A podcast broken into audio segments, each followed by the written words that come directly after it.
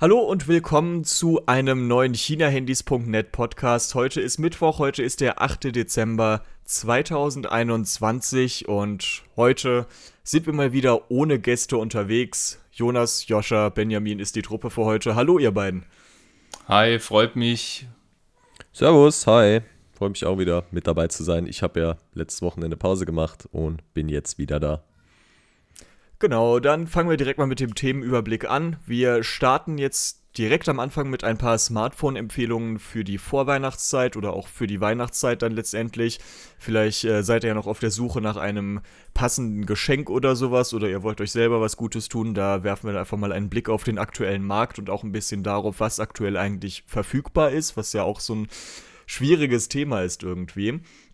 Dann schauen wir uns die neuen Top-Prozessoren für die kommenden Flagship-Smartphones an. In Namen quasi den Dimensity 9000 von MediaTek und den Snapdragon 8 Gen 1 von Qualcomm. Dann geht es weiter mit ähm, Oppo im Allgemeinen, sage ich einfach mal. Die haben sich ja letztens mit OnePlus zusammengetan. Dadurch sind die Verkaufszahlen natürlich auch gestiegen. Wir gucken uns aber auch die anderen Marken aus dem BBK-Konzern an, also auch Vivo, auch Realme und schauen mal, wie es bei denen eigentlich so läuft mit den Verkaufszahlen und was der Grund dafür sein könnte, dass sich Oppo und OnePlus auf Erfolgskurs befinden und es bei Vivo eher so ein bisschen langsamer vorangeht, gerade vor allem in Europa.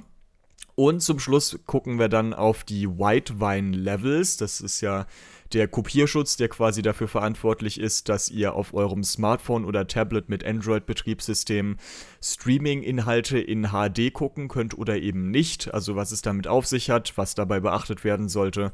Das erklären wir euch dann ganz am Ende in diesem Podcast. Deswegen fangen wir direkt an mit ein paar Smartphone-Empfehlungen für die Vorweihnachtszeit. Jonas, willst du direkt einfach mal starten? Was würdest du gerade für ein Smartphone empfehlen, wenn man jetzt einem guten Freund oder einem Familienmitglied vielleicht ein neues Handy schenken möchte? Ja, da starte ich gerne. Ähm, ich würde erstmal eine Unterteilung natürlich vornehmen, ist eh klar. Also Einsteiger-Smartphones würde ich sagen so bis 150 Euro und damit starte ich dann auch gerne. Also erstmal Einsteiger-Smartphones sind in diesem Jahr definitiv teurer geworden. Das liegt so ein bisschen natürlich auch an der Chip-Krise, die wir ja auch schon mal im Podcast hatten und dadurch eben auch die 150 Euro, also die Zeiten, wo man im Poco M3 für 90 Euro ähm, eigentlich die ganze Zeit kaufen konnte, sind aktuell leider vorbei. Was uns auch zu unserer aktuellen Budget-Empfehlung bringt, das wäre einerseits würde ich sagen, es ist ähm, ein Redmi 10, das wirklich eben 90 Hertz Display, gute Performance, einen brauchbaren Fingerabdrucksensor, eine anständige Kamera bei Tageslicht. Ja, sie hätte noch mehr bieten können, aber für, sage ich mal, 130 Euro, was aktuell der Angebotspreis für ein Redmi 10 ist, auch mit NFC, ist das definitiv ein ordentlicher Preis. Und so als Alternative dazu würde ich auch bei Xiaomi bzw. bei einer Untermarke bleiben. Ähm, Poco M3 Pro wäre da noch zu nennen. Auch das geht regelmäßig so um die 130 Euro über die Ladentheke und hat einen Vorteil, ähm, das M3 Pro hat eben schon 5G, also wer irgendwie so sagt, 5G ist für mich wichtig, ich kann das nicht ganz nachvollziehen, aber wer das für sich einfach entschieden hat, der greift quasi zum Poco M3 Pro. Und noch eine Alternative, hätte ich sogar noch eine Alternative im Angebot, das wäre quasi dann Realme. Da muss man halt auch immer ein bisschen aufpassen. Also das Realme hat nicht so das richtig günstige Smartphone, aber zeitweise kommt man für 150, 160 Euro an einen Realme 8 in den letzten Tagen. Und das ist definitiv dann eine Steigerung gegenüber den beiden Xiaomi-Untermarken, die ich gerade genannt habe. Ähm, und definitiv wert. Also da bekommt man dann schon AMOLED-Display, solche Dinge, eine bessere Hauptkamera definitiv. Also das hat dann schon auch ein bisschen mehr Luxus. AMOLED-Display ist klar. Muss man immer entscheiden, nehme ich jetzt 90 Hertz IPS oder 60 Hertz AMOLED. Bei mir wäre es alleine wegen dem Always-On-Display eigentlich immer das AMOLED. So mhm. mein persönlicher ja. Eindruck, eben wegen dem Feature. Ja, ja sehe ich genauso. Sehe ich das wäre so. Ja, mein Low-Budget äh, Recap. Und Joscha, was wären deine Mittelklasse, deine Mittelklasse-Empfehlung aktuell? Ja, also ich würde sagen, die Mittelklasse, die ist interessanterweise stark, obwohl wir äh, bei den sehr günstigen Handys ja so eine gewisse Verteuerung wahrgenommen haben in den letzten Monaten, bekommt man so im Preisbereich zwischen 200 und 300 Euro wirklich sehr viel geboten aktuell. Und da würde ich zwei Smartphones nennen. Eins ist jetzt ein bisschen neu und das andere ist schon altbekannt. Fangen wir mal an mit dem altbekannten. Das wäre in meinen Augen das Redmi Note 10 Pro. Das Redmi Note 10 Pro gibt es schon jetzt echt ziemlich lange im Angebot, so für um die 230 Euro in der Version mit 128 GB. Und äh, das Smartphone ist einfach wirklich ein klasse Allrounder für den Preis. Ja, man hat einen Prozessor, der ist schnell genug, um die alltäglichen Dinge mit einem guten Speed zu erledigen. Man hat wirklich eine der besten Kameras. Ich würde sagen, wahrscheinlich eigentlich die beste Kamera im Preisbereich unter äh, 300 Euro. Eine schöne 108 Megapixel Kamera. Ähm, und ein weiteres Highlight ist natürlich hier das 120 Hertz AMOLED-Display. Also gerade beim Display haben wir da wirklich einen ganz großen Fortschritt zu den äh, günstigen Smartphones unter 200 Euro. Ähm, das ist zum einen natürlich die AMOLED-Technik, wie wir gerade ja schon gesagt haben, ganz tiefes Schwarz, knackige Farben und ein Always-On-Display. Und äh, zum anderen halt nochmal 120 Hertz drauf. Das heißt, das Bild wird doppelt so oft aktualisiert wie bei einem klassischen 60 Hertz Handy, äh, Handy-Display. Was alles dann auch nochmal sehr viel flüssiger wirken lässt. Und zudem auch nochmal ist das Ding klasse verarbeitet. Ja, man hat zwar einen Kunststoffrahmen, aber die Rückseite besteht aus Glas und es fühlt sich in der, also es fühlt sich in der Hand einfach super edel an und äh, keiner würde sagen, dass da ist ein Handy für 230 Euro. Also meine erste Empfehlung ist das Redmi Note 10 Pro. Und meine zweite Empfehlung wäre jetzt dieses Mal ein Smartphone von Realme und zwar das Realme GT Master Edition. Das hat nochmal ein bisschen andere Schwerpunkte gesetzt als das Redmi Note 10 Pro. Also zum einen ist es halt schneller. Ja, ähm, es hat den Snapdragon 778, der hat nochmal ein bisschen mehr Leistung. Das ganze System ist ein kleines bisschen flotter unterwegs. Ähm, und zum anderen bekommt man eine brachial schnelle Ladezeit. Also das Smartphone ist in 29 Minuten von 0 auf 100% aufgeladen.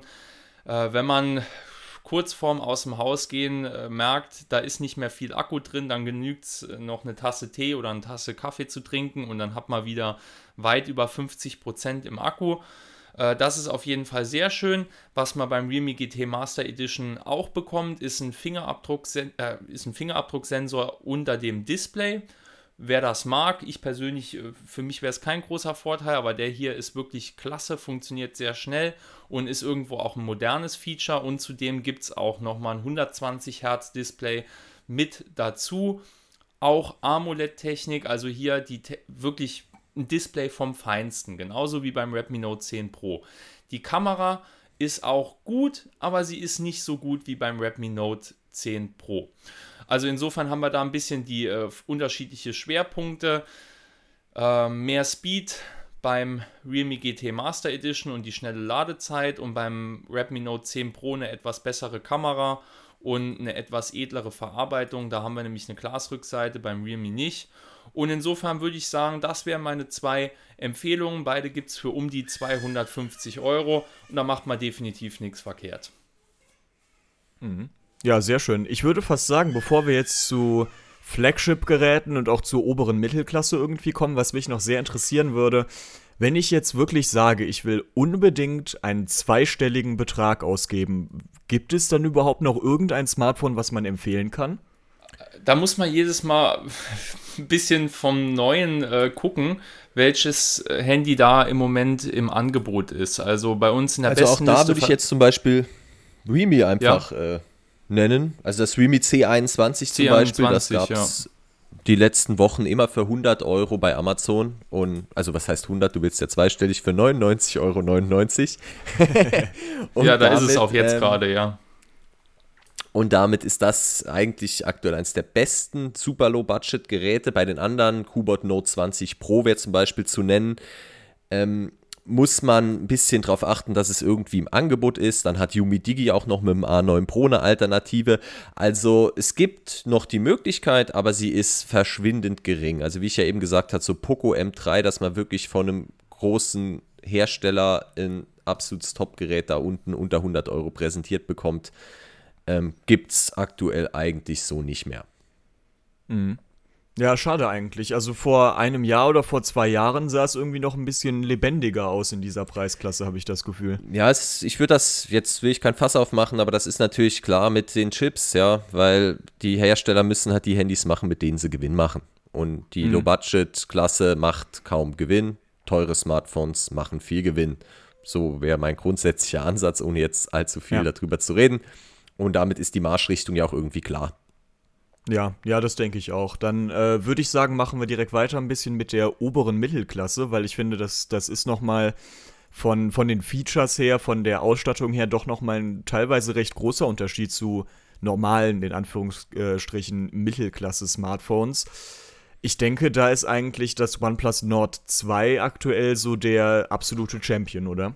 Ähm, ja, und das hängt auch so, finde ich, hauptsächlich tatsächlich an der Kamera, ähm, weil ab einem gewissen Punkt, also Josh hat jetzt eben die beiden Geräte genannt, ja, die haben schon Leistung für jede normale Aufgabe.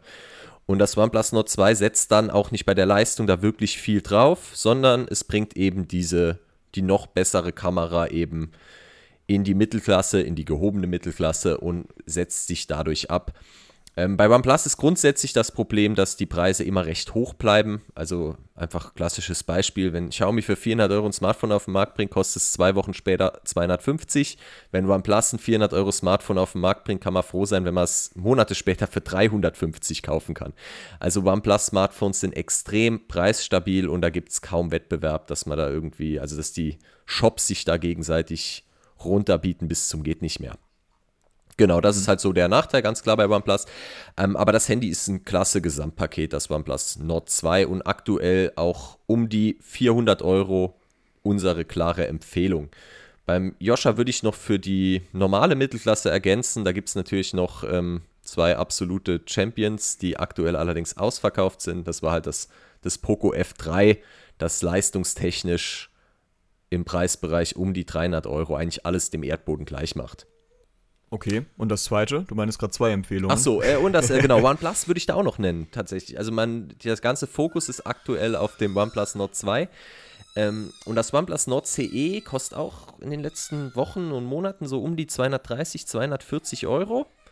Und mhm. das ist so ein bisschen unter dem Radar. Das hat kein so besonderes Highlight an Hardware, aber eben schon so ein 90 Hertz AMOLED ist dabei. Also so diese ganzen Standarddinger sind einfach gesetzt, ein Prozessor, mit dem man alles machen kann.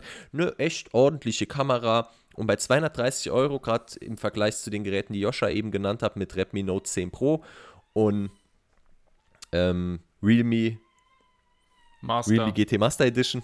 Genau. Realme GT Master Edition. Realme ist auch so ein äh, König der guten Handynamen. Ähm, oh ja. Passt da perfekt rein. Ja.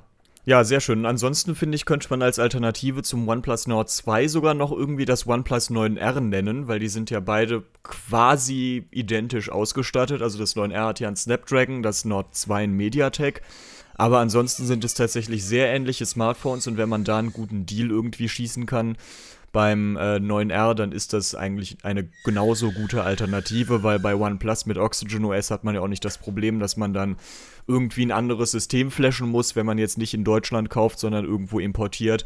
Deswegen, das ist eigentlich auch eine relativ gute Option noch, würde ich sagen, wenn Definitiv. Äh, der du, Preis eben entsprechend ist. Du hattest ist. das ja auch in Nutzung, beziehungsweise du hast den genau. Test ja auch gemacht äh, und das ist eigentlich ja sehr ähnlich, ähm, aber der, so wirklich der Preisverfall, sage ich mal, dass ich jetzt den Import so direkt empfehlen würde, der hat noch nicht stattgefunden. Ja, genau. Ja, vielleicht kommt das ja noch, wir, wir werden sehen. Ja, ist immer so ja, ein bisschen. Ja, ja dann, dann äh, bei den Flagship Flagships bleiben übrig, ne? Ja, ja ich würde noch ein, ein Flagship-Killer will ich jetzt nicht unbedingt unerwähnt lassen, auch wenn wir das jetzt schon ein bisschen lang hier am Quatschen sind. Genau, wir haben noch ein Xiaomi 11T, das ähm, erstmal so ein bisschen Skandal war, wie das immer ist. Also so der Preis, den Xiaomi da nennt, ja, 599 Euro werden dann da plötzlich genannt. Das sind natürlich verrückte Sachen ähm, und wenn du dann das Handy irgendwie, wie lange hat es dann gedauert? Eineinhalb Monate später kannst du es dann irgendwie für 350 Euro kaufen. Aktueller Preis, glaube ich, unter 400. Ähm, hört sich das dann natürlich schon viel besser an. Also das 11T ist durch die Bank, wie man es von Xiaomi gewohnt ist, in Top, also mit astreiner Hardware ausgestattet. Die Kamera da hapert es und da verliert es auch einfach gegen das Nord 2. Es hat kein OES und einen ordentlichen, aber keinen geilen 108 Megapixel Sensor, also eher so dann Richtung Redmi Note 10 Pro, ein bisschen besser als Redmi Note 10 Pro, das einfach mehr Licht einfängt, würde ich da so sagen. Ähm, genau, aber Xiaomi 11T auch, auch spannend mit Update-Garantie. Also das ist ja auch mal was, was man irgendwie mal positiv erwähnen soll. Also das Handy hm, bekommt hm, quasi für immer Updates. Für den kompletten Lebenszyklus, so würde ich es ausdrücken. ja, wahrscheinlich bei den meisten Leuten über den Lebenszyklus hinaus, muss man sagen. Also, ja, das sind ja was, ja, ich glaube, fünf Jahre haben sie jetzt da gesagt, oder was, was war da die An Ansage? Benjamin, du stellst, du stellst Fragen. So, also, äh, ja, genau, es gibt drei Jahre MIUI-Updates und zwei Jahre, also die nächsten zwei Jahre noch die neuen Android-Versions-Updates und natürlich vier Jahre Sicherheitsupdates. Das ist das aktuelle okay. Versprechen. Mhm. Ja, da kann man sich nicht beschweren, würde ich sagen. Ansonsten, ähm, um nochmal bei Flagships ganz kurz einzusteigen, ich glaube, bei den ganz flagshippigen Flagships, sage ich mal, also diese richtig teuren Geräte, da wirklich eine klare Empfehlung auszusprechen, also fällt mir zumindest irgendwie schwer, weil sich die Geräte ja doch alle sehr, sehr ähnlich sehen. Also letztlich haben alle mehr als genug Leistung für alles, was man jemals irgendwie tun möchte. Letztendlich haben eigentlich alle eine gute Kamera, manche sind besser, manche schlechter, aber trotzdem gibt es eigentlich bei den Flagship-Smartphones nur Geräte, die die Mittelklasse übertreffen, würde ich einfach mal sagen. Ähm, genauso sieht es beim Display aus. Das AMOLED ist sowieso Standard, teilweise mit 4K-Auflösung, teilweise mit WQHD. Also da, da sind die Unterschiede, selbst wenn es welche gibt, einfach so minimal, dass ähm, das wirklich irgendwie auch einfach so eine Gefühlsentscheidung und so eine persönliche Entscheidung ist. Also wenn ihr jetzt zum Beispiel sagt, Benachrichtigungs-LED ist das Feature, das ich unbedingt brauche, dann gibt es halt zum Beispiel mit Sony nur eine Möglichkeit. Wenn ihr wiederum sagt, ich finde äh, Features wie so ein zweites Display auf der Rückseite cool, dann müsst ihr halt beim Mi 11 Ultra irgendwie vorbeischauen. Ähm, jetzt wirklich anhand von Punkten wie Leistung, Kamera, Konnektivität oder sowas da irgendwie ein Gesamtsieger und eine Gesamtempfehlung auszusprechen, das äh, also fällt mir zumindest sehr schwer, das könnte ich jetzt nicht. Definitiv, also du bist da völlig richtig, sehe ich genauso. Also insbesondere, also eigentlich würde ich eher sagen, ein High-End-Smartphone zu kaufen ist einfach keine gute Empfehlung. Also jemand, der dir so empfiehlt, kauft dir ein Handy für 700, 800 Euro, ist einfach, das, die Empfehlung ist nicht gut, außer du sagst, okay, ich will wirklich viel mit der Kamera arbeiten. Ja, ich will viele mhm, genau. Fotos machen und auch so mal hobbymäßig, wenn ich unterwegs bin, von meinen Kindern, also einfach Vollgas Foto, dann wäre es noch eine Option, dass ich sagen würde, okay, gib die 600, 700 Euro aus. Aber ansonsten für alle anderen Nutzungsszenarien, die jenseits der Kamera liegen, Finger weg. Also kauft euch ein Mittelklasse-Smartphone. Das, damit seid ihr völlig zufrieden und könnt alles machen. Und ja, und dann noch insbesondere, weil wir nachher noch auch über Qualcomm und den neuen Snapdragon reden. Ich glaube auch der Snapdragon 888 ist nicht die geile Wahl für ein Flagship. Wenn ich jetzt ja. auch sage, ich will mir einfach ein teures Flagship kaufen, weil ich es so lange benutzen will, könnte ja auch eine Einstellung sein. Ja, zum Beispiel sind die ja auch wasserdicht, was ja auch dann irgendwie wieder ein bisschen so das Risiko reduziert, dass irgendwas damit passiert. Ähm, ich glaube, der ist nicht die geile Wahl. Und auch der Tensor von Google, ich meine, die haben alle diese Hitzeproblematik und sie erhitzen sich auf irgendeine Art und Weise. Genau. Und, ja, der Exynos genauso. Ja, genau, der Exynos von Samsung genauso. Also es gab das ganze Jahr keinen Flagship-Prozessor, der nicht irgendwie komische Sachen gemacht hat, würde ich sagen. Also einfach die Hitzeentwicklung. Das stimmt. Und das belastet natürlich dann auch die Langlebigkeit. Also auch davon kann man nicht zwangsläufig ausgehen, nur weil man jetzt da die Top-Hardware hat, dass die wirklich langlebig ist. Und jetzt sind wir auch an einem Punkt mit Weihnachten. Der neue Snapdragon, wir reden ja gleich drüber, ist vorgestellt. Und damit ähm, auch die Hoffnung, dass die Hitzeproblematik endlich im Griff ist, weil mehr Leistung brauchen wir nicht, sondern wir brauchen eine konstantere Leistung. Und ja, jetzt nochmal einen draufsetzen, kommen wir gleich zum Thema. Eigentlich unnötig, wenn sie solche mhm. Basics mhm. nicht im Griff haben wie die Hitze. Mhm. Ja, auf jeden Fall. Also wirklich, ich glaube, dieser, dieser Schritt zum Flagship, das sind ja wirklich eigentlich, also wenn man mal ehrlich ist, ist es ein viel höherer Preis als ein Gerät aus der oberen Mittelklasse, wofür man dann ein paar Features mehr bekommt. Also wie du schon meintest, IP-Zertifizierung, die sind wasserdicht. Das sind auch Sachen wie Wireless Charging dann zum Beispiel, was in der Mittelklasse ja immer noch sehr, sehr, sehr selten anzutreffen ist. Längere Updates, wobei das finde ich mittlerweile auch kein Punkt mehr ist. Ist, kein, also, ist nicht zwangsläufig so auch. Kann, kannst du auch. es ist auch nicht es ist nicht zwangsläufig, zwangsläufig so, aber du, also- du, du meintest es ja auch gerade schon, Mi 11T hat äh, vier Jahre Sicherheitsupdates, ein Google Pixel, das äh, das Doppelte kostet oder mehr, hat äh, fünf Jahre. Also ob es jetzt vier oder fünf Jahre sind, mein Gott. Also so lange werde ich zumindest ein Handy sowieso nicht benutzen. Deswegen, es, es sind halt wirklich so die Kleinigkeiten und gleichzeitig muss man bei Flagship-Smartphones in den meisten Fällen auf andere Sachen dafür verzichten. Also es gibt kaum ein Gerät mit einem Micro-SD-Slot zum Beispiel. Das ist eigentlich nur noch Sony, die das anbieten. Und Und, ähm, Krasser ist auch die Akkulaufzeit. Also ihr könnt ja bei uns mal in die Richtig. Graphen auch reinschauen auf der Website. Die Akkulaufzeit, die ist bei jedem Flagship kein Vergleich zu einem Mittelklasse-Gerät. Ja, also Absolut. Da, da kommt, die kommen mit Features wie Wireless Charging, was sau langsam lädt, ja, wenn ich mein und mein, den Akku zerstört ja, auf Dauer. Mein Note 10 Pro muss ich nicht mal laden, ja. Das ist, das ist halt einfach so ein Punkt. Also Akkulaufzeit ist einfach in der Mittelklasse so viel geiler und macht so viel mehr Spaß. Aber ist Deswegen, gesagt, ja. individuell, wie du schon sagst, also da brauchen wir auch keine großen Empfehlungen auszusprechen. Ich würde jetzt Nee, einfach genau. mal noch zwei in den Raum werfen, so Mhm. bei 600 Euro, wo wir dann noch drüber reden können. Wäre einmal das Google Pixel 6. Du hattest ja die, nur die Pro, wir hatten ja die Pro-Version im Testen, das 6er ist nochmal deutlich günstiger. Dafür gibt es eine Genau. richtig geile Hauptkamera. Korrigiere mich, falls ich falsch liege. Ähm, genau, und halt einfach Flagship-Feeling, so ist es.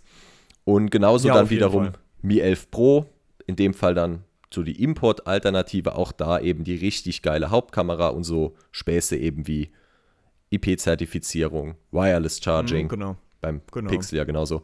Ähm, das Richtig. wären dann so die Punkte, das wären dann zwei 600 Euro Flagships und darüber hinaus sollten wir uns auch nicht bewegen, oder Joscha? Was, was ist dein, dein Flagship, was hat das gekostet, gebraucht?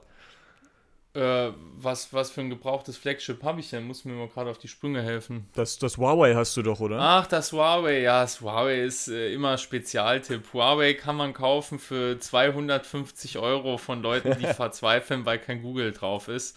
Und äh, dann Da kann, kann man man's auch sich, einfach als Kamera dann kann man benutzen. sich d- genau, dann kann man es entweder als portable Digitalkamera benutzen, die wirklich immer noch mit jedem äh, Top-Smartphone auf jeden Fall mal mithalten kann. Oder man kann sich äh, zwei Tage lang die Haare ausrupfen und versuchen, Google drauf zu installieren und kriegt mit ein bisschen Glück dann auch hin und dann äh, hat man ein ultra günstiges äh, Flagship-Smartphone. Äh, darüber habe ich einen Artikel äh, geschrieben, falls das äh, jemand äh, probieren möchte. Das beste Handy für Technikenthusiasten und Tüftler hieß es, glaube ich. Ähm, ja, aber ansonsten schließe ich mich dir da an. Also man sollte auf jeden Fall nicht äh, so viel Geld ausgeben, es sei denn, ähm, man möchte unbedingt so viel Geld ausgeben, aber eigentlich ist es keine rationale Entscheidung. Richtig, ja, oder es ist halt ein Vertragsdeal. Also wenn man jetzt letztendlich irgendwie ein iPhone äh, beim Vertrag dazukommt und dafür effektiv gerechnet 2 Euro im Monat für den Vertrag zahlt, dann ist es irgendwie auch verständlich. Ja, ist spannend und da kommen wir jetzt auch eine coole Überleitung, weil ähm, sich ja immer so ein bisschen die Kräfteverhältnisse der Verkaufszahlen der Smartphone-Hersteller immer verschieben. Und jetzt Mhm. ist quasi so Q3 und Q4 am Start. Und ähm, also Richtig, die- ja, zu die Q4 Quartal- haben wir natürlich noch keine Daten, weil das läuft ja noch, aber zum Q3 haben wir jetzt äh, eine Statistik von Counterpoint Research, die das eben mit dem dritten Quartal des Vorjahres, also 2020, vergleichen. Und das ist in der Tat ganz spannend. Also ähm, erwarteterweise auf dem ersten Platz ist Samsung. Ja, ob man, ob man jetzt sagt, das ist verständlich oder gerechtfertigt, das ist vielleicht eine andere Frage, aber ist auf jeden Fall die Nummer eins. Dann geht es auch schon weiter mit Xiaomi. die Vielleicht, vielleicht noch sagst du mal noch die, äh, Entschuldigung, vielleicht sagst du vielleicht mal noch die äh, Prozentzahlen dazu. Achso, ja klar, klar, kann ich machen. Also bei Samsung sind es im dritten Quartal 2020 35,8% 21. Marktanteil gewesen. Ah, Entschuldigung, Entschuldigung. Ach, Benjamin. Nee, 20. Tut, tut mir leid. Ja. Und im Q3, und im Q3 alles gut. Und im Q3 21 waren es 30,4%, das heißt ein leichter Rückgang. Xiaomi hingegen ist äh, gewachsen. 15,5% in Q3 2020 auf 23,6% in Q3 2021. Und Apple ist auch gewachsen, genauso wie Oppo zum Beispiel. Ähm, das lässt sich ja relativ einfach erklären mit dem Zusammenschluss mit OnePlus. Denkt ihr, dass Oppo diesen Wachstumskurs jetzt mit der Tochtermarke dazugerechnet äh, längerfristig halten kann? Also man muss so ein bisschen Zusammenschluss sagen, also warum jetzt plötzlich auch äh, Counterpoint dahin geht und also die haben auch schon Statistiken gemacht, wo dann Oppo und OnePlus getrennt sind, was ich auch irgendwie für sinnvoll halte. Also nur, weil es ja, es wird jetzt mehr integriert, aber es war ja von Anfang an komplett gesponsert durch OnePlus. Also ich meine, BWK wird ja immer wieder genannt, ähm, warum man jetzt einfach dazu übergeht, manche BBK-Daten da einzeln aufzustellen. Also ich würde tatsächlich die Hersteller trennen. Ich weiß nicht, warum jetzt in dem Fall ähm, Counterpoint das hier nicht gemacht hat. Also Realme gliedern sie aus, die eins zu eins auch das Oppo-System verwenden und wahrscheinlich ja auch mhm. auf die Hardware zurückgreifen, wie das halt so ist. Ähm, und OnePlus wollen sie jetzt plötzlich dazu rechnen. Also ich glaube so ein bisschen Oppo, das ist schon. Joscha hat dazu ja auch eine ziemlich starke Meinung oder eine Einschätzung. Bei uns merken wir es auch, also dass wir Oppo-Smartphones irgendwie bei uns in Empfehlungslisten oder im besten Listen kriegen, das ist eigentlich kaum möglich. Also Oppo-Smartphones sind immer viel teurer als alles, was irgendwie OnePlus, Xiaomi, Samsung, ja, also was die da oben alle bieten, das ist Oppo-Smartphones sind, die, der Premium-Anspruch bei Oppo-Geräten ist extrem hoch und der Kunde, die musst du da irgendwie von überzeugen und ich denke, für Oppo gibt es nur einen Markt überhaupt und das sind aktuell Verträge. Also vielleicht kriegst du mal ein Oppo-Smartphone günstig im Vertrag, aber dass du wirklich über längere Zeit ein Oppo-Smartphone günstig bei irgendeinem Reseller kaufen kannst, das existiert hm. nicht. Also hatten wir, wenn dann, sehr selten. Ein Preisfehler bei der Telekom, da kann ich mich dran erinnern. Da gab es mal das Oppo A94 5G. Ich glaube, das hattest du sogar im Test, Benjamin. Gab es da ja, mal richtig. irgendwie für, für einen völlig absurden Preis, 194 Euro, glaube ich. Dann konnte man es kaufen, aber war halt ein ja. Fehler von denen. Also es ist, Oppo ja, aber das ist schwierig. interessant, finde ich, was du jetzt sagst, weil das, das ist mir auch in der, in der Mittelklasse bei Oppo immer öfter aufgefallen. Also klar, die Geräte sind trotzdem günstiger als jetzt irgendwelche High-End-Modelle von Oppo oder so, aber jetzt im direkten Vergleich zu Xiaomi, Redmi, Poco etc. Äh, sind halt entweder die Spezifikationen etwas schlechter oder der Preis ist deutlich höher teilweise. Deswegen, also vor allem in der Mittelklasse ist der Markt ja eigentlich um Xiaomi versammelt, weil es gibt eigentlich quasi fast keine gleichwertige Alternative mehr. Und wenn ich mir die Geräte so angucke, habe ich fast so ein bisschen das Gefühl, Oppo will damit gar nicht preislich konkurrieren, sondern will halt irgendwie über diesen Premium-Anspruch quasi Leute ansprechen und sagen, ey, wir sind die Top-Alternative zu einem Redmi Note 10 zum Beispiel. Ja. Stimmt schon, ja, also da ist schon denk, was dran, aber jetzt. Ich, ich denke auch. Also ich denke irgendwo letztendlich, äh, wo man ja auch ein bisschen sieht, dass da so ein Konzern mit einem Mastermind so ein bisschen dahinter steht, ist einfach, dass Oppo versucht hier die Premium Käufer abzugreifen. Ja? Ähm, die Preise sind einfach höher angesetzt, als ähm, das jetzt bei Xiaomi oder bei Realme der Fall ist. Dann hier die Pfennigfuchser und jeden, der wirklich das letzte bisschen Leistung haben will für äh, das, was er bezahlt, dafür geht man zu Realme. Und äh, bei OnePlus, ja, ist so ein Zwischending eigentlich. Ja, da äh, ziehen sie so ein bisschen auf die Technik-Freaks ab und äh, wir haben ja auch immer äh, mit dem äh, Oxygen OS-System, das ja auch zu Recht sehr viele Freunde hat. Und ähm, mhm, damit, äh, damit denke ich aber auch, bleiben sie in der Mittelklasse und in der ja, in der Flagship-Killer-Klasse, sage ich jetzt mal, oder manchmal auch ein High-End-Smartphone. Aber ich denke nicht, dass wir zum Beispiel sehen werden, dass äh, OnePlus auf einmal Handys für 120 Euro macht, weil ich glaube, diesen Markt überlässt mal Realme, um auch sozusagen äh, das äh, Billig-Image von der Marke OnePlus fernzuhalten. Und, ja, ähm, ich finde, du bist irgendwie, aber jetzt bist du irgendwie wie vor zwei Jahren. Also OnePlus hat die letzten Jahre gar nicht kein, die Nord-Reihe ist neu. OnePlus hat sich ja, von Flagship-Killer zu High-End entwickelt und hat auch da wirklich beachtliche Erfolge gefeiert. Also wenn wir jetzt hier ja. noch eine Trennung hätten, OnePlus hatte im High-End-Bereich Marktanteile von 6, 7 Prozent. Jetzt sind sie mit Oppo zusammengerechnet bei 10,1 Prozent und auch noch mit der Nord-Reihe und der Mittelklasse. Also ähm, Oppos Plan ist für mich absolut nicht ersichtlich. Also sie haben OnePlus und Realme, beides in diesem Jahr absolute Top-Performer auf dem Handymarkt. Ja, sowohl Realme mit geilen Geräten, wie du sagst, Low Budget, OnePlus mit geilen Geräten in High-End und in der Mittelklasse. Und für. Oppo bleibt nichts mehr übrig. Hm, das stimmt. Naja, Oppo, das stimmt. Das ist ein guter Punkt eigentlich. Oppo versucht natürlich dann solche Smartphones wie ein Find X3 Pro oder letztes Jahr dann Find X2 Pro quasi in Deutschland zu etablieren als eines der, ja, sozusagen zwei, drei Top-Smartphones. Ja, also was Oppo natürlich möchte, ist, dass man dann, ja, dass sich derjenige, der sein Top-Handy mit dem Vertrag kauft, weil er glaubt, dass es dann nichts kostet, nur einen Euro, dass der sich fragt, ja, kaufe ja. ich mir ein Oppo Find X3 Pro dazu äh, für einen Euro oder ein iPhone oder ein S21 Ultra äh, oder ein Xiaomi aber Mi 11 Ultra. Ah. Ja, und das denke ich das, ist das, halt. Aber das ähm, macht keiner. Doch, das, das macht doch ja, keiner. Ja, ja ich denke. Also, also, ich denke halt, das machen auch relativ wenige und ich glaube auch, dass deswegen äh, Oppo und auch Vivo hier so ein bisschen eine Identitätskrise haben in äh, dem europäischen genau. Markt. Ja, also ich meine, wenn man wenn man mal in Asien gereist ist, sieht man eigentlich ganz klar, worauf das Geschäftsmodell zu einem ganz großen Teil äh, beruht bei Oppo und bei Vivo. Und das ist nämlich jedes noch so kleine Örtchen mit mindestens einem Oppo-Store äh, zu äh, bombardieren. Also es gibt an jeder Ecke einen Oppo-Store. Überall sieht man Oppo, Oppo, Oppo auf der Straße. Und äh, die sind einfach unheimlich stark äh, in diesem Direktverkauf, äh, nicht online basiert. Und äh, das haben sie mhm. sich auch so ausgesucht, denke ich, mit, mit starker Werbung, äh, starker Präsenz einfach in den Straßen sozusagen, ja. Ähm, und das, das ist natürlich bei uns äh, nicht, nicht mehr möglich, weil wir äh, mittlerweile schon so ein äh, auf wenige Top-Riesenmärkte zentriertes System haben mit Mediamarkt und Saturn und vielleicht noch Konrad und sowas. Und ähm, wir werden jetzt nicht auf einmal die kleinen Oppo-Lädchen oder Vivo-Lädchen hier an den Straßenecken überall sehen.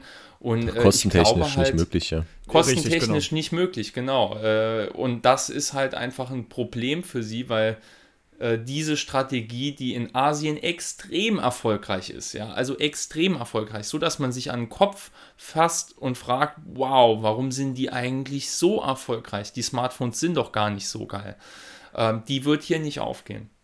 Ja, also aber umso ja. spannender finde ich es, also Oppo muss sich offensichtlich umorientieren, da sind wir uns ja alle irgendwie einig und die werden sich umorientieren, ja. aber jetzt, dass da ist eher so mal Zahlen aufgebessert, ja, weil plötzlich, ich meine, ich lese die Zahlen mal vor, sie hatten Q3 2020 hatten sie 4,7 Prozent, Q3 2021 haben sie 10,1 Prozent, ähm, hört sich klasse an, ja, ist mehr als eine Verdopplung. Aber sie rechnen ja auch plötzlich OnePlus zu sich. Ja, vorher stand OnePlus ja auch noch alleine in Listen. Also deswegen ist das Richtig, die Zahl genau. gar nicht mehr vergleichbar und irgendwie totales Durcheinander.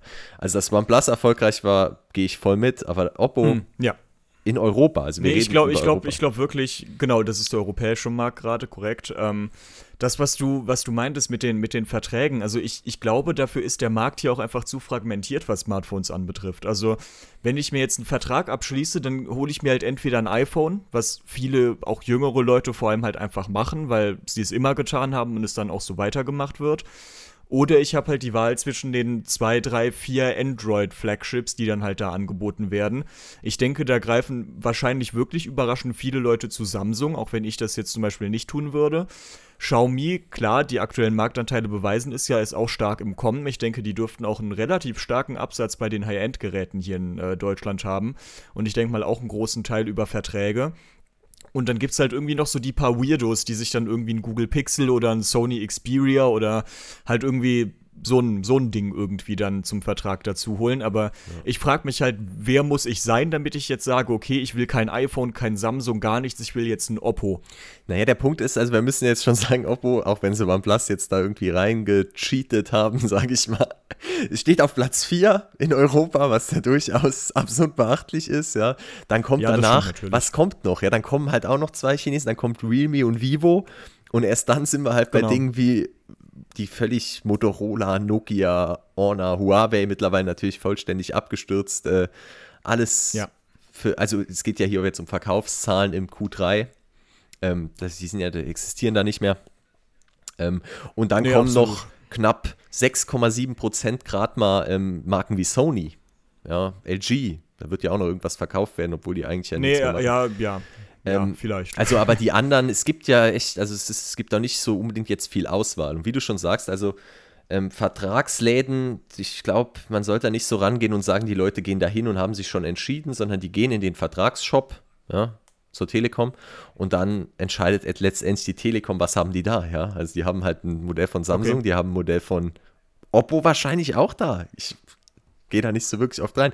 Die haben ein Modell von Xiaomi, die haben ein Modell von Apple. Fertig. Aber dass da jetzt irgendwie Vivo-Smartphones in irgendwelchen Handyläden angeboten werden, halte ich für total absurd. Ja, definitiv. Das ist auf jeden Fall. Und bei Motorola ja genauso. Also wir sehen es 1,1% Marktanteil im dritten Quartal 2021 in Europa. Das ist halt verschwindend gering das letztendlich. Kennt kaum ne? noch jemand, ja. Also das sind klar irgendwie noch alte Richtig. Leute, aber junge Leute, was, was Motorola, was Nokia, die sind total verwirrt. Genau, ja, Motorola ist halt in den USA ziemlich stark, also wirklich überraschend und erschreckend stark eigentlich schon fast. Und ich glaube, Nokia HMD ist halt einfach, äh, keine Ahnung. Ich glaube, die sind nirgendwo so wirklich gut aufgestellt, aber sie machen halt einfach weiter. ja, Sony macht ja auch einfach weiter. Also das scheint ja beliebt zu sein. Und Orna, wenn wir uns ja, jetzt das, das, das Orna 50 anschauen, äh, hat auch nicht so Joscha, du hast es, glaube ich, so treffend formuliert, die sind auch nicht so super motiviert, jetzt in die Fußstapfen von Huawei zu treten, sondern denken irgendwie, sie sind jetzt schon der Premium-Hersteller und die Leute sind jetzt bereit, da irgendwie 500 Euro für ihr neues Gerät zu bezahlen. Ähm, ob das zu viel Marktanteil führt, jetzt erstmal, halte ich auch für fraglich. Spannend, ja, ist aber eine spannende Frage. Also, ich bin mal gespannt, wie das mit Honor laufen wird. Ähm, das äh, wird sich zeigen. Ich würde da jetzt nicht so weit gehen, dass ich sagen würde, das, das äh, fährt gegen die Wand, die Geschichte. Äh, ich kann mir auch vorstellen, dass sie in ein, zwei Jahren wieder zurück sind unter den Top-Playern, auch hier in Europa. Aber das äh, werden, weiß man bis, Sie werden die Marktanteile auf jeden Fall verdoppeln oder verdreifachen, wenn wir uns anschauen, dass sie jetzt 0,5 Prozent haben. ja. ja. Ja, das denke ich auch. Also ich, ich denke auch, also diese ganzen, also die, die Nokias, Motorolas, Vivos der Welt werden sie auf jeden Fall überholen in Europa, da gehe ich auch stark von aus. Mal gucken, ob es an Realme vorbeikommt. Das wird spannend. Ja. Also Realme ist für mich, also nochmal so, was ich persönlich und auch so, was wir so bei China-Handys natürlich, was in unseren Listen landet und so, war dieses Jahr definitiv OnePlus eine krasse Überraschung mit der neuen Nordreihe, ja. wo sie richtig Gas gegeben haben. Realme hat auch nachgedacht, hat die richtigen Geräte gebracht. Es war ja in den Jahren davor, war man immer so ein bisschen sauer als Europäer, weil in Asien da irgendwie die geilen Remy-Geräte auf den Markt kamen oder in Indien und es nie zu uns geschafft haben. Aber jetzt auch mit der Master Edition, unter anderem mit dem GT2 Neo. Remy hat eine gute Entscheidung getroffen mit den Geräten und ist auch dieses Jahr wieder, ist ja eh weltweit, glaube ich, die am stärksten wachsende Marke seit Jahren. Aber jetzt auch in Europa wird es, denke ich, jetzt gut losgehen. Und völlig ratlos zurück lässt einen Vivo, die, ja. was die machen, weiß nur, weiß nicht, der Joscha? Ich? Du warst doch bei Vivo zum. Äh, bei also Vivo scheinbar weiß keiner, was die machen. nee, ich war, ich war ich bei Vivo, ja. Die sind ganz ruhig, ganz äh, clever vielleicht auch irgendwo. Also die, die, gehen nicht auf Masse. Masse statt Klasse vielleicht, ja. Vivo will so sich ganz langsam und entspannt hier etablieren. Ähm, es gab ja auch damals schon Gerüchte, Vivo kommt und dann hat es auch irgendwie lang gedauert. Ähm, mm, Vivo ja. hat viel in der Hinterhand. Also wenn wir überlegen, die IQOO-Smartphones, die wir testen, das neue X70 Pro Plus, also was Research angeht und so und denke ich Weiterentwicklung, ist Vivo sehr gut mit dabei. Ähm, was reine Verkaufszahlen angeht, müssen wir nicht drüber reden, ist Vivo immerhin europäisch auch in den Top 10 gelistet. Ja, also ja. Motorola und Nokia sind kein Problem, die zu überholen. Aber ansonsten nee, passiert klar. da noch nicht viel. Also wenn man jetzt überlegt, dass ja. so ein Mini-Hersteller wie Realme, der ein bisschen von Oppo gesponsert wird, ähm, deutlich stärker vertreten ist als Vivo, die da mehr oder weniger alleine stehen. Wobei die ja auch mal irgendwann aus BBK rausgefallen sind. Das ist ja immer so die große Frage. Rechnen wir auch noch Vivo zu BBK, dann haben wir eh den größten Handyhersteller der Welt, der auch in Europa ziemlich geil dasteht, weil dann können wir Oppo, Realme, OnePlus und Vivo alle in einen Prozentsatz packen, was ähm, genau. Counterpoint Research auch regelmäßig mit dazu schreibt, quasi. Also die schreiben immer mit dabei, genau. was der Marktanteil vom BBK-Konzern quasi ist. Aber ähm, ich denke, für den Endnutzer macht das eh keinen Sinn, da irgendwie jetzt viel drüber zu spekulieren. Sollte nee, absolut. Was, was ich mich noch frage jetzt bei dem Thema äh, BBK-Konzern, ähm, die Integration von OnePlus in Oppo rein. Das ist aber das ist, also, das ist nur eine ja. Systemsache. Also das Ding war halt, OnePlus, die integrieren jetzt auch so ein bisschen scheinbar die Teams. Also der Punkt ist ja immer, die chinesischen Hersteller, sobald die irgendein Unternehmen ausgliedern, Xiaomi macht das, hat es sogar bei Redmi gesagt, dann gibt es einfach eigene mhm. Teams und dann ist das für die eine neue Marke. Was ja auch für den Nutzer irgendwie cool ist. Man merkt es auch manchmal, aber dass so dieser ganze Grundprozess, so Hardware und Zeug, dass das irgendwie, dass du jedes Handy einfach bei jeder Marke ein bisschen leicht verändert wiederfindest, alle die gleiche Software benutzen. Ähm, genau. Das bleibt ja immer stehen. Das war, am Anfang war das mit OnePlus, Oppo im Endeffekt so unangenehm, sage ich jetzt mal, dass die quasi, die haben offiziell gesagt, die, wir haben nichts damit zu tun. Dabei haben sie alles an Geld gegeben. Also. ja, richtig. Und erst als das dann irgendwie rauskam, haben sie dann gesagt, so nach dem Motto, ups, äh, die gehören doch zu uns. Die gehören doch zu uns. Genau. Ähm, ja, weil was ich mich halt nur frage, ist, ob OnePlus jetzt auch wirklich das, die, die Software von Oppo früher oder später integrieren wird, weil ich glaube, damit würde OnePlus auch einen Großteil seines Reizes verlieren, weil es ja wirklich, also Flagship-Smartphones, die gut sind, baut OnePlus auf jeden Fall, aber die bauen auch andere. OnePlus hat halt wirklich immer den Vorteil, dass die ein sehr aufgeräumtes, performantes System hatten, was, glaube ich, vor allem auch in dieser Technik-Nerd-Szene, die ja von der Marke auch irgendwie angesprochen wird, ähm, sehr beliebt war. Also man sieht das ja auch bei YouTube-Reviews oder sowas, wenn man sich jetzt ein iKnow-Review, ein MKBHD oder sowas anguckt, die schwärmen ja alle von OnePlus geradezu, eben weil Oxygen OS ein relativ aufgeräumtes Android-System ja, ist. Ja, aber das, sag ich, ist das Technik-Nerd-Ding. Die, für die ist das gut. Für den Otto-Normalnutzer ist Color OS wahrscheinlich die bessere Wahl. Und ungefähr so wird das auch stattfinden. Also OnePlus bietet ja als einziger Hersteller das völlig unkomplizierte Ändern der Software an. Ja, also du kannst per Klick Bootloader entsperren und kannst dir jede ROM flashen. Und das Oxygen OS verschwindet, halte ich eher für ausgeschlossen. Also Oxygen OS wird alleine von der Community weitergeführt werden. Dann gibt es ja eh für jedes OnePlus-Smartphone zig Custom ROMs und auch da wird sich nichts ja. dran ändern. Also ich denke, diese ganzen wird spannend. Also ja, es ist, heißt ja irgendwie, das wird jetzt ColorOS. Kriegt es vielleicht ColorOS mit dem Oxygen OS Skin. Das ist, vielleicht geht es Oppo einfach darum, das mit den Updates einfacher zu regeln, dass man nicht quasi ein komplettes mhm. OnePlus-Team da sitzen hat, das die ganze Zeit für Updates sorgt, sondern dass, wie bei Realme auch, ColorOS zentral geupdatet wird und dann da noch ein kleiner Skin drüber liegt. Ja, ich denke auch, dass es, ich denke, dass es so laufen wird. Die werden die, das Design von, von äh, Oxygen OS beibehalten und werden den Systemunterbau von Color OS übernehmen und wahrscheinlich auch die mhm. meisten Features. Und ich denke, das ist auch eine gute Idee. Ja, und das mit dem ganzen Bootloader-Zeug, was dann quasi so die, die Technik-Nerds halt einfach zu schätzen wissen, das bleibt. Also ich denke nicht, dass OnePlus sich da irgendwie wegbewegt. Selbst mit Mediatek, selbst beim jetzt Nord 2 ist ja Mediatek-Gerät, da gibt es ja dann immer die dollsten Verschwörungen, dass da Mediatek ähm, quasi irgendwas blockiert und da hat OnePlus auch direkt gesagt, so, wir geben euch alle Infos, die ihr braucht. Der Bootloader wird auch weiterhin per Knopfdruck entsperrbar sein, also auch da hat sich dann quasi nichts geändert. Die Frage ist, wie die Community es aufnimmt, weil die doch sehr anti-Mediatek aufgestellt ist. Also es ist einfach ein Fakt, ja. dass es immer viel weniger Custom ROMs bei Mediatek-Geräten gibt. Definitiv. Gutes Thema auf jeden Fall, gute Überleitung. Dann können wir nämlich direkt weitermachen mit den zwei Flagship-Prozessoren für die nächste Generation High-End-Smartphones quasi. Einerseits der MediaTek Dimensity 9000, andererseits der Snapdragon 8 Gen 1. Interessanter Name auf jeden Fall. Ja, MediaTek 830 Punkte im Antutu-Benchmark, damit wird quasi geworben beim Dimensity 9000. Denkt ihr, dass MediaTek damit endgültig gemeinsam mit Qualcomm die Flagship-Smartphones äh, mit Prozessoren ausstatten wird? Also könnte es wirklich ein Mi 12 mit einem MediaTek Dimensity 9000 geben oder ist das weiterhin unrealistisch? Ist eine ganz spannende Frage, weil unheimlich viel ähm, Prestige offensichtlich an einem Qualcomm-Prozessor hängt. Man sieht das ja auch äh, jetzt schon, dass quasi jeder versucht, äh, der Erste zu sein, der einen Snapdragon Gen 1 äh, drin hat.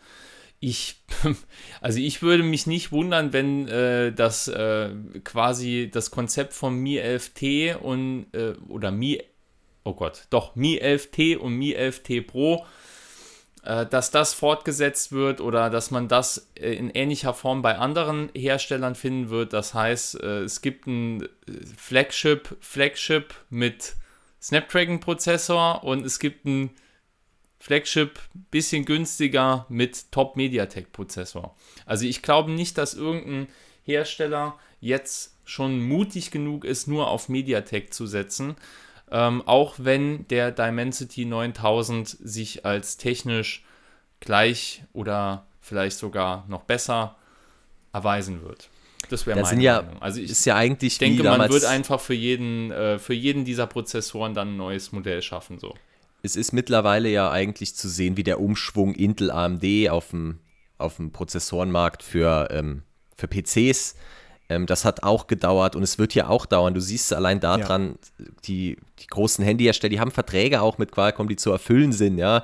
Jeder Hersteller hat nach dem Snapdragon 8 Gen 1 Launch angekündigt, in sein nächstes Flagship mit diesem Prozessor zu bringen. Kein Hersteller hat angekündigt, sein neues Flagship mit einem Dimensity 9000 äh, zu bringen. Und da siehst du es schon, wo es hinläuft.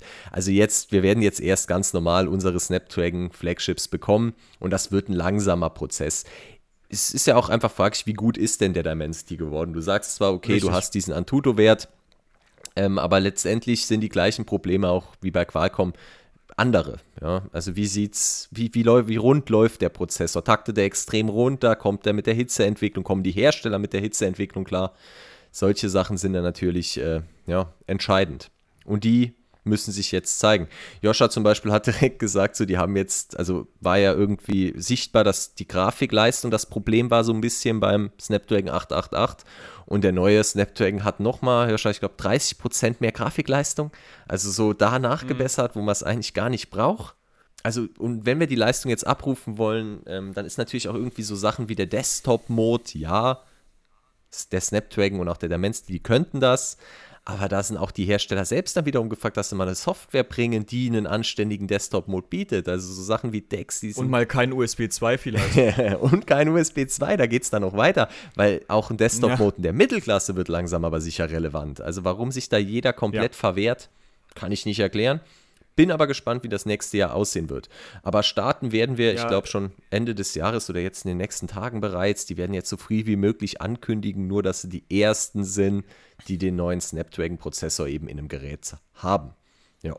Ich, ich könnte mir tatsächlich vorstellen, um kurz den Desktop-Mode aufzugreifen, dass das so ein bisschen ein Gentleman's Agreement mit den äh, Laptop-Herstellern äh, sein könnte, weil das ist ja zum Beispiel im Kameramarkt so, dass sich eigentlich alle relevanten Hersteller darauf geeinigt haben, dass wenn sie eine Fotokamera auf den Markt bringen, dass die nicht länger als 30 Minuten am Stück filmen kann, um eben nicht im äh, Geschäftsbereich von Filmkameras zu wildern sozusagen. Das könnte ich mir vorstellen, dass das vielleicht mit Smartphones und Laptops jetzt irgendwie so ein bisschen in eine ähnliche Richtung geht, dass man halt sagt, ey, wir stellen hier Laptops her und wir wollen nicht, dass ihr uns komplett den Markt kaputt macht, deswegen lasst das mal mit eurem Desktop-Mode. Ja, es ist eine spannende Entwicklung. Ich meine, es gibt jetzt auch die neuen MacBooks mit ARM-Chip quasi, die basieren ja darauf und Snapdragon, also Qualcomm genau. ist ja der, der König der ARM-Chips sozusagen. Ähm, und ja, ich glaube, wir hatten doch den Samsung-Laptop, ja, oder? Im Test, den hat der Erik gehabt und der war ja völlige Katastrophe. Also ein Snapdragon für Laptops. Also die versuchen es schon, aber sind da noch, äh, ja, wie erklärt man das? Das ist natürlich schwierig, auch mit Windows da noch ja, zusammen. Es ist einfach mit Windows. Ja, ich glaube, da ist eher das Problem, würde ich sagen. Ja, ich glaube, da ist es dann sogar eher wahrscheinlich, dass Google den Schritt macht und sagt, ey, wir hauen jetzt diesen Google Tensor, den wir haben, ist ja letztlich auch ein ARM-Prozessor, wir hauen den jetzt in unsere Chromebooks rein. Das wäre ein interessanter Schritt, finde ich. Google könnte auch einfach Android standardmäßig in Desktop-Mode integrieren, dann hätten wir auch da schon mal Ruhe. Ja, aber gut, dann machen die sich ja wieder selber Konkurrenz mit Chrome OS, oder? Ja, aber das Chrome OS war ja auch so ein bisschen, eigentlich war es ja schon fast weg. Und dann hat es den großen Durchbruch durch Corona, was ja jetzt niemand irgendwie genau. vorausgesehen genau. hat. Ähm, ja, also irgendwie so ein bisschen zufällig mal wieder ins die Verkaufszahlen angezogen, aber ansonsten war das Ding ja eigentlich ein Flop. Ja, aber auch wirklich, wirklich krass angezogen, muss man sagen. Also teilweise gab es ähm, Quartale, wo 25% aller verkauften Laptops in den USA Chromebooks waren. Okay, das äh, überrascht mich jetzt sogar auch. Ich hätte gesagt, krass angezogen halt insofern, dass vorher halt die 0, da stand und dann äh, ist alles krass angezogen, wenn man halt mal normale Verkaufszahlen erreicht. Aber wenn du sagst. Nee, nee, also da habe ich tatsächlich einen Artikel zugeschrieben über den Laptop-Marktanteile ja. und das ist, äh, also was, was die Chromebooks da in den USA geholt haben, ist wirklich krass. Ja, ziemlich krass, ja. Kann natürlich auch sein, dass das sehr viel mit den Schulen zusammenhängt, weil die in den USA, glaube ich, häufig äh, Google benutzen, also die ganzen Google Cloud-Lösung und dann ist natürlich ein Chromebook ja, ist, genau. ideal. Aber ja, wäre auf jeden Fall, äh, wäre auf jeden Fall spannend. Ich meine, wir bewegen uns jetzt ganz also so, so langsam, aber mittlerweile auch ganz sicher in dem Bereich, wo Smartphone High-End-Prozessoren schon äh, mit Laptops irgendwo mithalten können. Ähm, ist halt die Frage, wo der Weg dahin führt und auch äh, wie geschickt Mediatek und Qualcomm da agieren werden. Also ich bin ähm, wirklich mal sehr gespannt, wie sich das jetzt entwickeln wird in der High-End-Klasse. Man hat ja jetzt echt gesehen, dass äh, Mediatek wirklich Qualcomm plattgewälzt hat in der ganzen Einsteiger- 5G-Geschichte äh, und sich gigantische Marktanteile gesichert hat. Äh, und die Frage ist, wird das jetzt in den nächsten paar Jahren sich auch so in den High-End-Smartphones entwickeln? Ich meine, letztendlich muss man natürlich dabei auch sich ähm, nochmal vergewissern äh, oder ja, äh, bewusst machen, dass wir hier irgendwo Freaks sind. Ja? Wir wissen überhaupt, was für ein Prozessor in unserem Smartphone drin ist und finden das wichtig. Ja, dass damit sind wir aber ein Anteil von vielleicht, also zwei, drei, vielleicht fünf Prozent der Leute, die sich, ein, die sich ein Smartphone kaufen. Und ähm, ich sage jetzt mal so, ja, wenn jetzt, wenn ich jetzt Samsung wäre oder wenn ich äh, Xiaomi wäre und ich sehe, 90% der Leute wissen gar nicht, was für ein Prozessor da drin ist in meinem Gerät, äh, in ihrem Gerät, ja. Also ich meine, die werden auch Marktanalysen machen. Und dann kann ich für die Hälfte des Geldes einen MediaTek kaufen, der die gleiche Leistung bringt wie ein Snapdragon, ja. Da mache ich doch den MediaTek rein. Und, Wobei jetzt äh, der Dimensity soll schon deutlich ja, teurer sein, also das nochmal ganz klar. Soll deutlich teurer sein, aber soll immer noch deutlich günstiger sein als der Snapdragon. Genau. Soll, ja. soll, sagen die, In sagen die Insider jedenfalls. Und ähm, ich äh, sehe da schon ein großes Potenzial für Mediatek, muss ich sagen. Es ist halt wirklich einfach eine Frage, wie sich das in Zukunft entwickeln wird und äh, wie geschickt auch die Konzerne, denke ich mal, politisch da. Ja. Ähm, also was heißt gesagt, politisch? Halt firmenpolitisch sozusagen agieren werden. Wer weiß, was für Verträge da existieren, keine Ahnung. Ja, genau. Verbau genau. mindestens zwei Jahre Snapdragon Punkt. in deinem Flagship, weil ich meine, die reiten da schon immer wild drauf rum, dafür, dass es eigentlich keinen interessiert, wie du es schon sagst, äh, steht es immer überall sehr präsent mit dabei. Powered by Qualcomm ja. Snapdragon 888 und so. Das ist ja nicht, äh, genau. das ist ja nicht freiwillig. Wahrscheinlich nicht freiwillig. Ja. Ähm, aber letztendlich. Ich meine, wir haben es ja bei nee. Intel auch gesehen, ne? Also Intel und AMD. Intel war irgendwann total unterlegen und hat es aber auch geschafft, durch alle möglichen ähm, Verträ Verträge äh, sich noch im Game zu halten. Ja, und ähm, ich ja. meine, letztendlich ist es nicht so, der bessere Chip gewinnt. Äh, das ist, kann man nicht äh, einfach so äh, pauschal sagen. Ja. Aber ich meine, du hast ja eben Wobei man schon sagen kann, dass es lange Zeit so war. Also es gab ja schon sicherlich 10, 12, 15 Jahre auf dem Laptop- und PC-Markt, wo Intel eigentlich die einzige Alternative war. Also AMD hat sich ja eigentlich in den 2000ern und 2010ern mit diesen ja. Bulldozer-Chips, also mit diesen FX-Prozessoren eigentlich komplett aus dem Markt geschossen, weil die halt einfach kompletter Kernschrott waren, die Dinger. Also die waren tolle Taktraten so, aber unglaublich hoher Stromverbrauch und eine wirklich schlechte Performance. Und eigentlich ist es ja erst seit 2016, 2017, seit diese Ryzen-Prozessoren existieren, ähm, dass AMD wirklich wieder konkurrenzfähig mit Intel geworden ist. Deswegen, da braucht der Markt ja sicherlich auch ein paar Jahre, um sich quasi an die neuen Gegebenheiten anzupassen, um irgendwie alte Verträge zu überdenken, um äh, neue genau. Prozessoren einzukaufen. Also das, das, das ist ja ein Prozess. Also das kann ich schon verstehen, dass das nicht von jetzt auf gleich geht und so wird das bei MediaTek jetzt auch sein. Ja, wobei, wie Joscha ja. eben schon gesagt hat, in der Mittelklasse hat man beachtliche Marktanteile tatsächlich, aber auch die sind zum Großteil immer noch auf Asien zurückzuführen. Also es ist nicht so, als wäre jetzt ein Redmi Note 10 Pro schon mit einem MediaTek ausgestattet oder halt so die Mittelklasse Topseller. Es kamen dann welche mit MediaTek-Chip, auch zu uns. Aber in Asien hat man es schon deutlich extremer gesehen. Und ich gehe auch nicht davon aus, die Dimensity Flagships mit 9000, denke ich, erstmal Asien gucken, wenn die Hersteller schauen, läuft das. Ähm, aber ich glaube nicht, dass wir hier direkt so ein Zweitgerät sehen werden. Wird wird Richtig. eine spannende Entwicklung. Vielleicht sowas wie so ein, so ein, so ein, so ein äh, Underdog-Flagship, vielleicht so ein Smartisan Nut irgendwas oder so. Vielleicht kommt das ja mit Media. Und ich glaube auch Xiaomi oh, hat wieder angekündigt, für die neue Redmi Note 11-Reihe bringt man wieder ähm, neue Redmi Note 11-Reihe für Europa. Ich meine, für China ist sie ja schon draußen. Für Europa ist allerdings wieder Snapdragon in Planung. Also Qualcomm. Mhm. Mhm. Ja, Joscha, du sagst, du bist du optimistischer oder wie, wie war das zu verstehen ja, gerade? Ich, ich muss sagen, wir haben so viel, es kommen so viele Handys auf den Markt, auch hierzulande bei uns, dass ich mir schon gut vorstellen kann, dass mal das eine oder andere Smartphone dann auf den Dimensity 9000 setzen wird. Aber äh, das ist natürlich äh, absolut nicht vorherzusehen. Und was der Jonas sagt, ist schon auch ein interessanter Punkt. Ja, also in Asien Mediatek und dann bei uns auf einmal wieder Snapdragon, das ist schon interessant. Also warum? Definitiv. Ja, ich glaube, wir haben nicht mehr allzu viel Zeit, deswegen haken wir doch noch einmal schnell unser letztes Thema ab für heute, nämlich White Wine DRM. Äh, will vielleicht einer von euch erstmal kurz erklären, was das eigentlich genau ist? Ähm, ja, das ist ein Virus, der alle Handys verseucht. Quasi.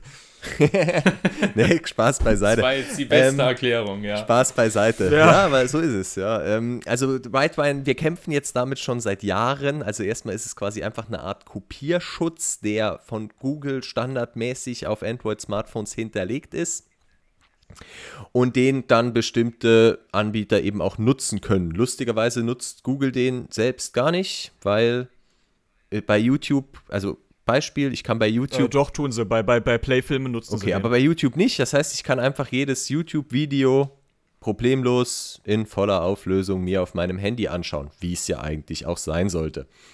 So, jetzt zahle ich bei irgendeinem so Anbieter ähm, Netflix zum Beispiel Geld, ja, oder bei Amazon Prime zahle ich Geld im Monat und dann stelle ich irgendwie fest, okay, mein Handy äh, hat keinen Whitewine-Kopierschutzfreischaltung ich kann das gar nicht in voller Auflösung schauen. Und das finde ich dann irgendwie ein Skandal, ja, weil äh, das, die, die Freischaltung auf dem Handy selbst sollte dann auch mit der Bezahlung bei dem Anbieter meiner Meinung nach durchgeführt werden. Und deshalb ist dieser Whitewine-Kopierschutz einfach eine absolute Katastrophe. Und wir dachten dann irgendwie irgendwann, okay, wir sind endlich losgeworden. Eigentlich hat jeder Hersteller einfach alles auf Whitewine L1 geklatscht. Selbst chinesische Geräte kamen mit Whitewine L1 zu uns und dann kommt Amazon um die Ecke und macht neben einem Whitewine noch eine zusätzliche Whitelist. Also dann ging es mit, dann konnte ich quasi bei allen Streaming-Anbietern, die irgendwie bezahlt waren, konnte ich in voller Auflösung schauen, nur bei Amazon halt nicht. Und dazu hat Joscha jetzt tatsächlich dann auch eine neue Anleitung gemacht, wie man das umgehen kann. Dennoch bleibt dieses Thema uns weiterhin auch nach drei Jahren irgendwie bestehen. Jetzt kommen auch die ersten Tablets der kleinen Hersteller mal mit Whitewine, dass man eben auch. Ja, Blackview Tab ja. 11 zum Beispiel. Und bei Tablets finde ich es dann schon fast wichtiger. Also bei einem Smartphone-Display, okay, ich verstehe, wenn jemand harter Pendler ist und da irgendwie jeden Tag äh, eine Stunde im Zug ein Video schauen will, dass er da irgendwie Bock drauf hat. Ich verstehe auch völlig den Anspruch, dass man sagt, ich bezahle für Netflix, ich will das Ding auch in HD sehen. Verstehe ich völlig. Also, aber äh, es ist halt irgendwie verrückt, dass da dieser, diese Problematiken immer wieder auftreten. Es gibt so viele Fehler und Zeug und ja, also das wäre halt so dieses große Thema erstmal aufgeschlossen und selbst nach drei Jahren und nachdem jeder Hersteller sich irgendwie darum gekümmert hat, dass da L1 vom System akzeptiert angezeigt wird, gibt es weiterhin Probleme, dass eben manche Geräte einfach keine HD-Inhalte sehen. Hm, ja, es ist irgendwie, ja.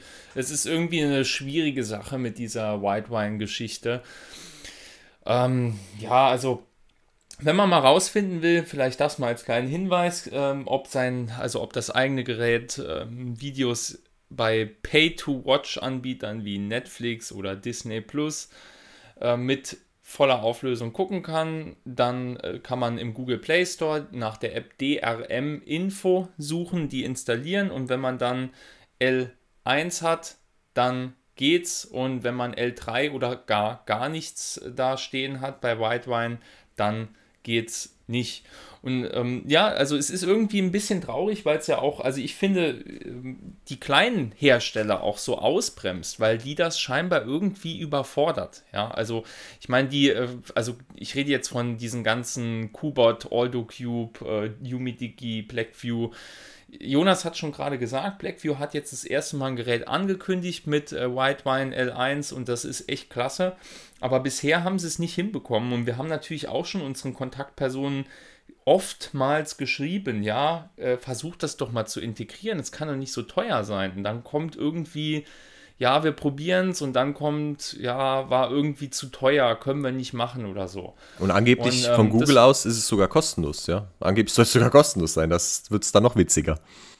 Also Blackview, äh, die es ja jetzt haben, ja, also die es jetzt als erstes haben, zumindest laut eigener Aussage, die haben mir gesagt, die haben es bezahlt, ja.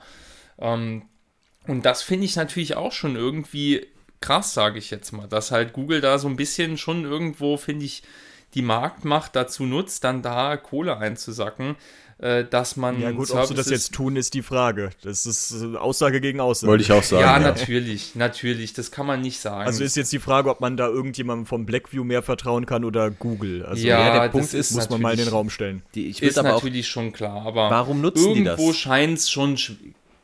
Wie? Was meinst du? Ja, meinst Netflix ich zahle so. bei Netflix Geld. Warum werde ich dann mit einem Kopierschutz belästigt? Ich würde eher die, Weil die du die Inhalte, ziehen. wenn du Nein, naja, also wenn mal, du bei Netflix halt Geld bezahlst, dann mietest du die Inhalte und kaufst die Inhalte nicht. Deswegen kannst du sie nicht kopieren und dauerhaft für dich speichern. Das ist wie bei einem Musikstreaming-Dienst genau dasselbe. Ich meine, verstehen kann man es schon. Ja, aber ich habe also, für die HD-Auflösung halt bezahlt. Darum, ja, aber nur gemietet. Du kannst es ja, so lange gucken, nicht gemietet wie das Abo in läuft. HD gucken.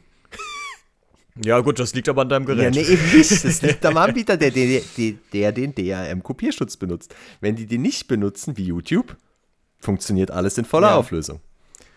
Ja, gut, das aber also ganz allgemein, klar. dass es einen solchen, eine solche Art von Kopierschutz gibt, finde ich an sich aus Sicht des Anbieters ist nicht mal falsch. Ist nachvollziehbar, ja, würde ich auch sagen. Ja, richtig, genau. Ich meine, sonst machst du halt deinen Stream an, haust äh, die Bildschirmaufnahmefunktion rein und dann stellst du es ins genau. Internet. Und das äh, denken sich die scheinbar. Und ich nehme an, dass äh, White genau. genau das unterbindet, dass man das macht. Ähm, Richtig. Das und, ist ja genau äh, dasselbe wie beim Fernseher mit HDMI und HDCP. Das ist halt irgendwie, äh, das ist halt irgendwie der Hintergrund. Und klar, irgendwie, wenn ich jetzt in den Laden gehe und mir eine Blu-ray DVD kaufe, brauche ich auch einen Blu-ray DVD Player. Also so ein bisschen Verständnis kann ich dafür schon aufbringen. Aber ich finde halt einfach, dass diese ganze Geschichte die müsste viel einfacher gestaltet sein für die Hersteller, die ähm, Geräte auf den Markt bringen, weil offensichtlich ist es das nicht. Es gibt ja sogar auch ein ganz wichtiger Punkt, tausende TV-Boxen auf Amazon, AliExpress, eBay, die haben keinen Weitwein. Ja. ja das heißt, ja. da jemand, der kein Technikfreak ist, was man in dem Fall denke ich schon sagen kann, der geht hin, kauft sich die, und will dann mit Netflix gucken, weil er ja sieht, es ist ja ein Android-System. Dann installiert der Netflix und dann hat er den totalen Pixel-Match am Fernseher. Das ist halt schon mhm, irgendwie Richtig. schade. Ja, oder ähm, auch bei Beamer hoffe, mit eigenem System. Benjamin, du hattest ja gerade den XGMI genau, 11 ja. Hat der Whitewine? Ja. So, der hat. Äh, der hat auf jeden Fall, ja, aber er hat kein Netflix. Ja, aber das ist halt dann noch geiler, ja. Also es wird ja immer komplizierter, weil wenn du dann irgendwie kein ein geroutetes Smartphone hast oder sowas, dann kriegst du plötzlich bestimmte Apps nicht mehr im Play Store. Also die Schutzmechanismen sind für den Nutzer teilweise eben schon brutal. Und beim Hersteller ist es halt so, er muss da halt ohne Ende Anpassungen machen, muss das beachten, das beachten. Finde ich schon eine komische Vorgehensweise, auch wenn wie gesagt, gegebenenfalls das gar nicht so viel Geld kostet, ist es auf jeden Fall viel Arbeit, ja. da auf jedem seine Wünsche einzugehen. Und noch geiler ist dann bei Amazon, dann hast du irgendwie alle Voraussetzungen erfüllt und ja, dann wird halt trotzdem kein HD angezeigt. Ja, schon, schon verrücktes Thema. Also mich, mich stört es auf einem Smartphone gar nicht mal so extrem. Also wenn ich mir nee. auf Netflix oder Amazon Prime eine Serie oder einen Film angucke, das mache ich nicht auf dem Handy. Aber ähm, wirklich, also das viel größere Problem sehe ich auch bei diesen TV-Boxen, bei Beamern, bei ähm, solchen Android- oder Android-TV-Lösungen aus China, die halt so ein bisschen semi-offiziell sind. Ähm, da ist das dann halt einfach nervig, wenn du da am Ende einen Beamer hast und Netflix nur in SD gucken kannst. Das äh, Nee, ja, das, das, das, muss nicht sein. Das geht dann natürlich nicht, das muss man ganz klar sagen. Ich meine, ich muss auch ja. persönlich, muss ich sagen, mich würde das nicht mal stören, also diese SD-Auflösung. Auf ich dem finde, Handy auf keinen Fall. Erträglich. Auf dem Handy ist das in Ordnung. Ich, also Jonas sagt, man, er sieht nicht mal den Unterschied. Äh, ich würde schon sagen, klar, man sieht es irgendwo, ob das HD ist oder halt SD-Auflösung. Es würde mich aber nicht stören, wenn es so ein bisschen pixeliger ist. Äh, trotzdem ist natürlich der Punkt, man zahlt für den Service und will es dann irgendwie auch nutzen, völlig, äh, völlig legitim. Ja. Ja, nee, Aber absolut. nur, denke ich, das reicht dann auch. Also es geht nur darum, irgendwie so vor drei Jahren ging das los. Zuvor hat es irgendwie gar keinen gejuckt. Das nie einer erwähnt, irgendwie Whitewine oder keine Ahnung. Vielleicht hat damals auch noch keiner auf dem Handy gestreamt. Dann ging es irgendwie los. Wir haben Artikel gemacht dazu, zu dem Thema und es gab auch viel Feedback. Und dann kamen auch immer mehr Hersteller. Ich meine, OnePlus hat man ein Smartphone sogar einschicken lassen. Das musste man zurückschicken zu OnePlus dass die White freigeschaltet haben und dann hast du es wieder zurückbekommen. Also solche Ausmaße hat das zeitweise schon eingenommen. Ja, ähm, ja mittlerweile ja, gibt es halt, wie gesagt, noch dieses, eigentlich nur noch Amazon, die da irgendwie querschießen. Die kleinen Hersteller, die entweder am Geld scheitern oder tatsächlich, ja, halt einfach jemanden beauftragen, der es macht, weil sie sich selbst nicht drum kümmern können wollen. Wer weiß das schon. Ja. Ja. Ähm, aber jetzt und kommen für, sogar die. Äh, Xiaomi Smartphones und äh, Realme und so haben wir jetzt auch eine Anleitung, die zumindest auf äh, einigen Geräten, wie wir jetzt über die Kommentare erfahren haben, Prime in HD freischaltet. Könnt ihr bei uns auf der Seite einfach das Spannende ist suchen. Ja auch, Vielleicht verlinken wir es auch. Bei einigen Geräten ging es ja auch einfach. Also es sind ja nicht alle Geräte von Xiaomi und Realme betroffen, es sind einfach manche betroffen. Jetzt bei speziell bei Amazon. Ja, ja, klar. Ja. Ja, schon, schon seltsam. Ja, ganz komisch. naja, was soll man da machen? Aber ähm, wir haben auf jeden Eben. Fall jetzt nochmal eine kleine Lösung und dieses White wird ja auch immer in unseren Berichten erwähnt. Deswegen wollte ich einfach nochmal ähm, kurz genau. mal drüber quatschen, dass irgendwie mehr Leute einfach wissen, um was es sich da handelt. Es ist ein Kopierschutz, das kann man aus irgendeiner Sicht positiv sehen. Für mich persönlich ist es ja, der Wahnsinn. Weil für mich. ja, gut, was heißt positiv sehen? Also für, für den Verbraucher ist ein Kopierschutz immer doof, aber ich kann es halt aus Anbietersicht verstehen, dass wenn man Inhalte mietet, dass die dann auch äh, irgendwie sich absichern wollen, dass du die Inhalte nach dem Mietzeitraum nicht weiter nutzen, nutzen kannst, ne? Ja, aber ja, ja, ja, ja. Ist ja okay. Aber dann, ja. dennoch ist ja dieses System offensichtlich im Arsch. Also es ist einfach. Genau. Entschuldigung. Ähm, aber es ist nicht wirklich gut umgesetzt. So. Ja. Punkt. So kann man es auch ausdrücken, ja. ja, dann wären wir durch mit dem Podcast. Ein bisschen überzogen, sieben Minuten, aber das ist mal noch ja, im Rahmen. Ja, finde ja. ich auch. Ja gut, Hat dann, mich gefreut. Äh, bedanke ich mich Genau, mich auch. Vielen Dank fürs Zuhören. Wir hören uns nächste Woche Mittwoch wieder. Dann ist auch wieder Mittwoch und zwar der 15. Dezember bereits. Also es geht langsam aber sicher auf Weihnachten zu. Ja, dann äh, danke, dass ihr beiden wieder dabei wart und bis nächste Woche. Ja, danke, hat Spaß Tschüss, gemacht. macht's gut. Bis zum nächsten Mal. Ciao.